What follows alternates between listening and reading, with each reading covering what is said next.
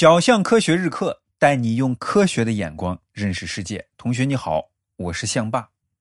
有个动画片叫《海底总动员》，你可能看过啊，挺有意思的。如果没看过，建议你去看一下。这个动画片呢，讲了一条小丑鱼爸爸寻找丢失的小丑鱼儿子的故事。这小丑鱼啊，是一种生活在热带海洋里的鱼，身上有彩色的条纹，很漂亮。有很多人把它当宠物养。在自然界里啊，这种鱼生活在珊瑚礁里。这珊瑚礁呢，是热带海洋里一种特有的石头，颜色鲜艳，形状也很美。但珊瑚礁不是天然的，而是一种叫珊瑚虫的动物一点一点建起来的。珊瑚虫很小，它们群居，成百上千的珊瑚虫生活在一起。它们的身体呢，就固定在珊瑚礁上。珊瑚虫会吸收海水中的矿物质，然后把这些矿物质转化成一种叫碳酸钙的东西，再把这碳酸钙拉出来。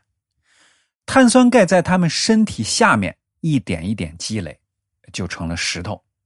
这就是珊瑚礁。海洋中的珊瑚礁其实并不多啊。如果把地球上所有的珊瑚礁聚集在一起，那也差不多就是半个四川省那么大，但是这么小的面积，养活了超过四分之一的海洋生物，为这些生物提供了必须的栖息地，它们就住在这里，吃在这里，繁殖也在这里。离开了珊瑚礁，这些动物根本没法生存。电影中的小丑鱼就只能生活在珊瑚礁里，可是。海洋中的珊瑚礁正在快速的消失，海水温度上升、过度捕捞、水源污染，这些都影响着珊瑚虫的生活环境。珊瑚虫成片成片的死亡，珊瑚虫死了，那珊瑚礁也会停止生长。而且呀，现在科学家又发现珊瑚礁面临着一个新的挑战：鸟屎太少，老鼠太多。这是咋回事呢？海鸟和老鼠都不生活在海里，怎么会影响珊瑚礁呢？今天我就跟你聊聊这个事儿。海鸟它会下海捕鱼，对吧？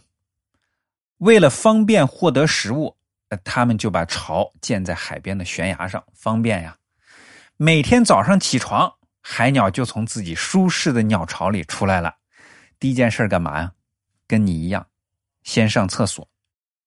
他们把憋了一晚上的屎拉出来。海鸟不会把屎拉在自己巢里，所以呢，在海鸟多的海边呀，你就能看到地上白花花的一片鸟屎啊，味道也不咋地。每当海浪打到岩石上的时候啊，就会把这些鸟屎带到海水中。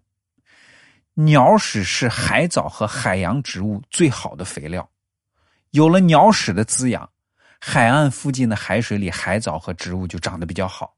而这些海藻和植物又是海洋里的小鱼的食物，食物多了，这小鱼的数量也就越来越多。小鱼除了吃海藻之外，还会打扫珊瑚礁。怎么打扫呢？珊瑚礁上会有各种各样的垃圾，比如动物的粪便，还有死去的珊瑚虫尸体。这些垃圾如果长期不处理，就会滋生细菌，产生毒素，影响珊瑚虫的生长。哎，这时啊，这小鱼就上场了。这些垃圾都是小鱼的食物，它们把这些食物吃掉的时候，珊瑚礁就被清理干净了。小鱼在珊瑚礁生长的过程中扮演着非常重要的角色，没有这些小鱼，珊瑚虫就可能无法正常生长。小鱼的数量增多是因为大量的海藻出现，而大量的海藻出现呢，就是因为鸟屎多了，营养多了。也就是说啊，鸟屎对珊瑚的生长是有好处的。在鸟屎多的海岛周围的海域中啊，珊瑚礁就长势比较好；而鸟屎少的岛屿周围，珊瑚礁就长得不太好。可是现在鸟屎越来越少了，为啥呢？因为人，人到海鸟生活的岛屿和海边定居的时候啊，也把老鼠给带来了。注意哈，人可不是故意带着老鼠的，是老鼠钻进人的行李箱里，人走到哪儿，哎，它就走到哪儿。但是老鼠凶狠啊，它会吃鸟蛋，还会杀鸟巢中的小鸟。生活在陆地上的鸟一般会把巢住在哪儿啊？树上、电线杆子上，防止老鼠这些动物袭击。而在岛上和海边悬崖上生活的鸟，祖祖辈辈都没见过老鼠，他们直接把鸟巢筑在海边的岩石上，从来都没有遇到过天敌。现在老鼠来了，情况完全不一样了。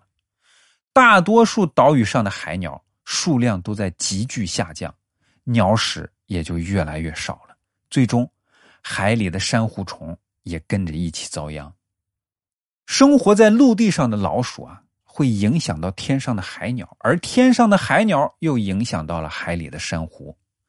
大自然就是这样一环紧扣一环，只要有一环被改变了，就会出问题。